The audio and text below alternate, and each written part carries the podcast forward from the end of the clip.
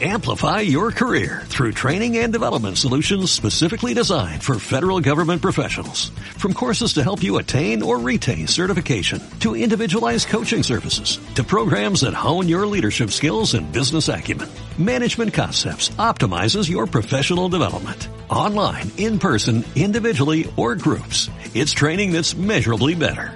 Learn more at managementconcepts.com. That's managementconcepts.com.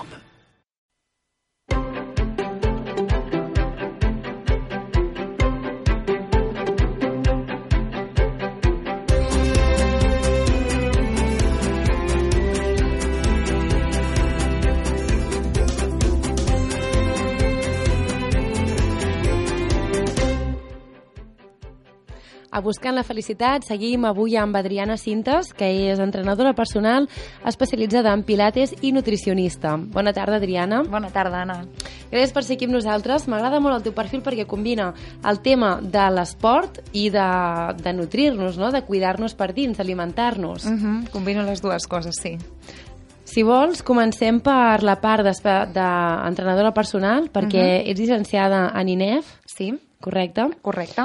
I, i, ets, i t'has especialitzat en pilates. Exacte. Jo, quan vaig acabar la carrera, bueno, a la carrera tu pots escollir diferents itineraris i jo vaig escollir l'itinerari de rendiment perquè jo venia de la gimnàstica rítmica, llavors era una miqueta el que jo havia fet més, no? Seria com especialitzar-me en poder a la llarga poder entrenar pues, gent del rendiment i de més i a partir d'aquí pues, vaig accedir al món del Pilates, que realment em va agradar molt perquè realment per mi és una especialitat que eh, ens ajuda a mantenir-nos en forma i la podem utilitzar com a complement en qualsevol àmbit, diguem, de la nostra vida. És a dir, si ets un esportista d'èlit, la pots utilitzar com a complement per reforçar i ajudar una miqueta més al control del teu propi cos. Si ets una persona que no fa res d'esport, evidentment tindràs una base molt bona. Si tens una lesió, ens ajudarà en aquesta recuperació.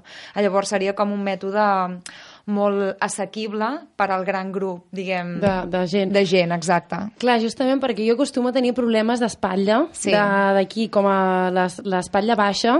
Com I- a la zona lumbar. Zona lumbar, exacte, Sí. sí. no em sortia ara.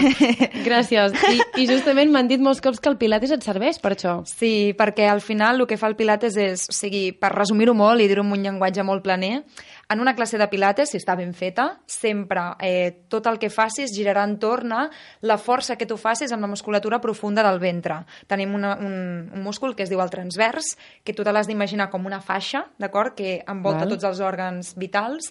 Ah, Llavors, si tu treballes aquesta faixa, si la mantens forta, què farà? Farà que milloris la postura, farà que no carregui- carreguis enrere i fent qualsevol tipus d'activitat, caminant, corrent, fent la compra, acotant el que sigui, doncs llavors eh, no carregaràs a, no, no a patiré de l'esquena, no? Exacte. Sí, m'aniria bé fer pilates.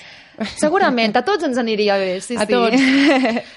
I ets entrenadora personal. Exacte. Sí, Això sí. vol dir que, que fas mm, per cada client, per cada persona que ve, un tipus d'exercicis personalitzats Exacte. i customitzats per ells. Al final el que fa un entrenador personal, a diferència de, de quan tu, per exemple, estàs fent una classe en grup, és adaptar-te a les necessitats no? que tingui aquella persona, estigui bé perquè té una patologia, estigui perquè té un objectiu molt específic, no? D'aquí sis mesos vull córrer la mitja marató de Barcelona o d'aquí sis mesos tinc aquesta prova esportiva. I llavors tu eh, encamines aquest entrenament cap a la seva fita o cap a la seva recuperació o quin sigui l'objectiu. Tu tens um, clients que, que, que venen per aquest... O sigui, clients això, que volen córrer una marató. Per O- exemple. sí, tens quin tipus de client tens? Jo, la veritat és que amb la meva feina, clar, jo sóc entrenadora personal, però el, el, sí que és cert que el, ara mateix el, pràcticament el 100% dels entrenaments que faig són en pilates. Ah, Llavors, uh, m'arriba gent de,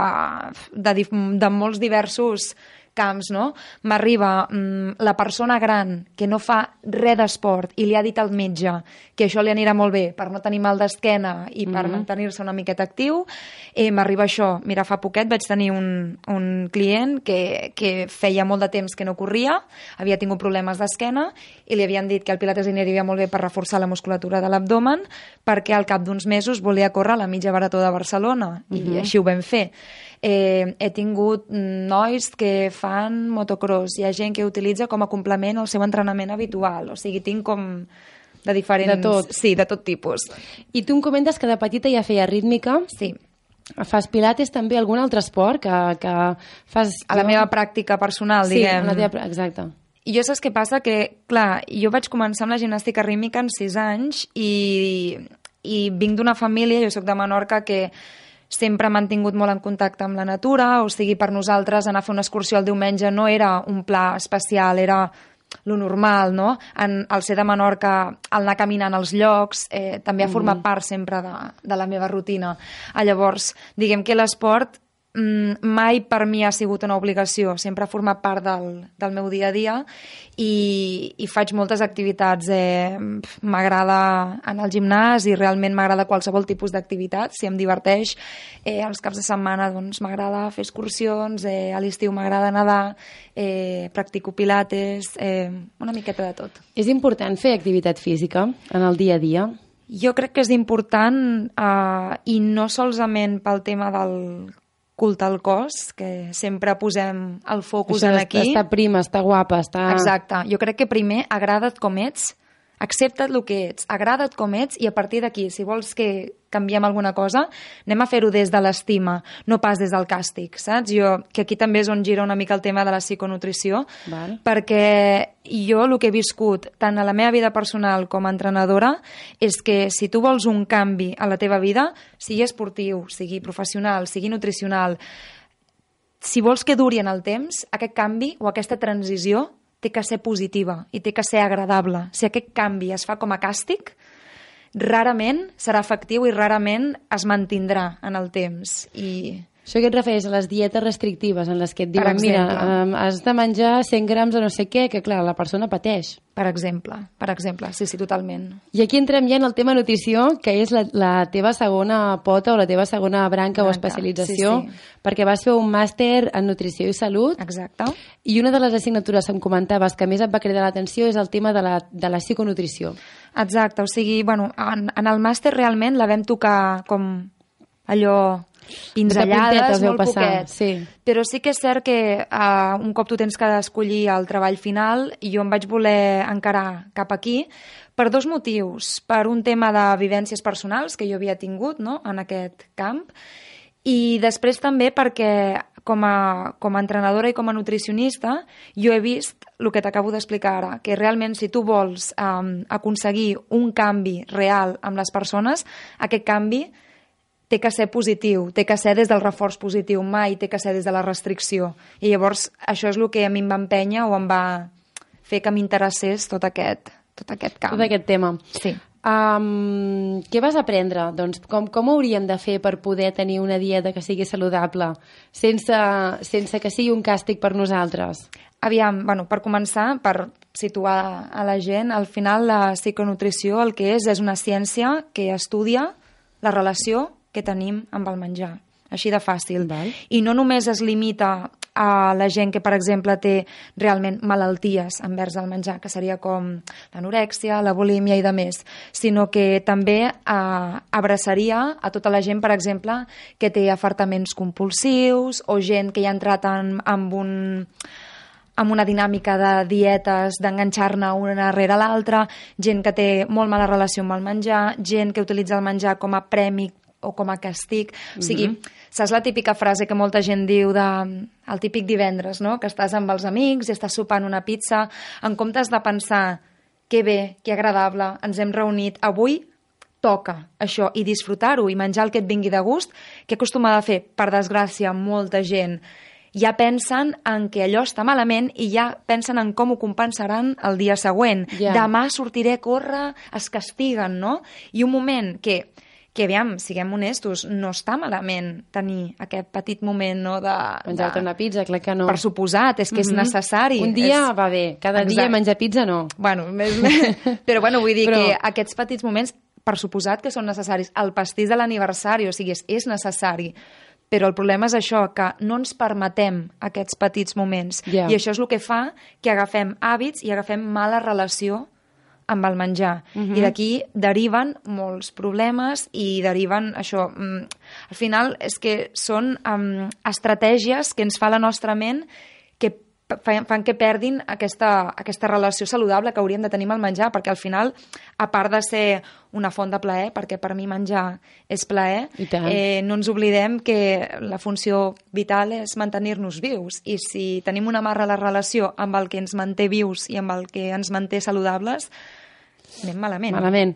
Clar, amb això que deies, per exemple, que el plaer és un, un menjar, m'he recordat que tinc una amiga que sempre em deia si tinc una cita i em porten un sopar bo, ja se m'han guanyat. Saps? si li doncs bo... Em, em cau molt bé però, la teva amiga. Sí, no? I però tornant al tema, per exemple, a mi el que em passa és que jo quan, quan tinc estrès menjo, menjo Normal. més, saps? Clar, això com, com, ho podri, com ho puc arreglar jo? O sigui, què he de fer? Saps? Estic superestressada i em menjaria el que trobi a la nevera Clar. Què hauria, o em compraria una posta de patates o el que sigui, que, com, com, ho, com ho gestiono en aquest moment?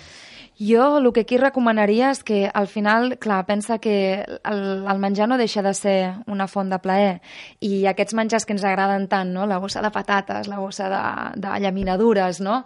No Galet, deixa de ser... Sí, galetes, o que sigui. Que és fantàstic. Sí. Eh, no deixa de ser una font eh, molt calòrica, eh, hiperglucèmica, que et fa puja els nivells de glucosa molt ràpidament i et dona una sensació de plaer pràcticament a l'acte, no? Mm -hmm. Llavors, clar, per això en genera com tanta sensació de, de benestar, però igual que arriba, marxa i comences a entrar en aquesta espiral no? de no retorn. Yeah. Llavors, jo què faria en aquest cas? Eh, sé que sona molt obvi, però començaria a treballar, en el teu cas si fos amb tu, des del tema de la consciència. Jo et preguntaria o et diria que et preguntessis, quan tu tinguessis aquest acte no? d'anar a la nevera i dir, buah, és que ara menjaria el primer que en trobés, que abans de fer-ho pensessis, realment el que estàs tenint és gana?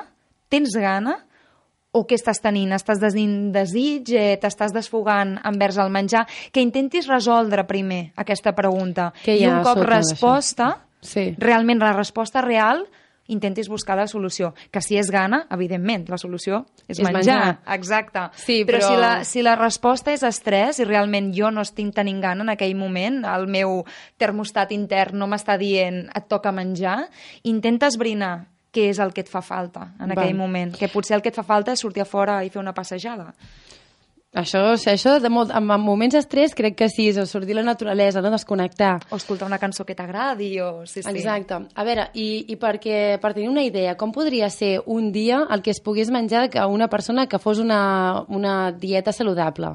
Hi ha uns paràmetres que puguin servir per tothom no. o no? No es pot generalitzar? Jo saps què passa? Que el fet de, de començar-me a endinsar més en aquest camp de, de, de la psiconutrició el que m'he donat compte és que ni hi ha la dieta perfecta, ni totes les dietes funcionen um, per tothom. Sé que sona molt obvi, però sempre diria el mateix. Intenta que el gran gruix de la teva dieta estigui ben plena de vegetals, fruita i verdura. Eh, et diria que tots els grans que consumeixin, siguin arròs, siguin cereals, siguin pa, intenta que estigui de gra sencer, el menys processat possible. Quan anem al supermercat, tot el que siguin aliments amb envoltori, no? Quanta més propaganda portin, com més surtin a la tele, pitjor. Això és un gran indicador que potser és molt pitjor l'aliment. Ostres, com més surten a la tele, pitjor. Uh, vale. Sí, la... per mi és un bon indicador. Sí, sí, sí, sí, sí perquè al final és que t'anuncien marranades, no? O sigui, bueno, que... al final és una pregunta molt òbvia, no? Si, si han invertit en a màrqueting per aquell producte, què té de bo aquest producte que que tinguin que tenir la necessitat de vendre'm-el, no sé si m'explico. Aquesta és la cosa. Llavors, jo no m'atreviria a dir que hi ha una dieta bona per tothom, simplement això, que si intentes complir aquests paràmetres, que el consum de carn vermella sigui el, el mínim possible, el mínim possible eh, jo ja, eh, Sucres? ja és jo, com menys en introdueixis a la teva dieta, millor, inclús si els pots eliminar també, no? un Perquè, gran favor. De fet, diuen que ja directament són un, un addictiu, o sigui, creen addicció al sucre. Bueno, i de fet ja diuen que és el verí del, del segle del XXI. segle XXI. Sí, sí, totalment. Doncs així quedem en que si algú té un dubte, que et truqui a tu, que et faci una consulta i tu els hi faràs una dieta Personali personalitzada per ells. a les seves necessitats. El, el tipus d'esport que fan, etc etc. Exacte. Doncs Adriana Cintes, gràcies per haver estat avui amb nosaltres. Ha sigut un plaer endinsar-nos en la psiconutrició i bé, esperem veure d'un altre dia per aquí. Igualment. Moltes gràcies. Gràcies.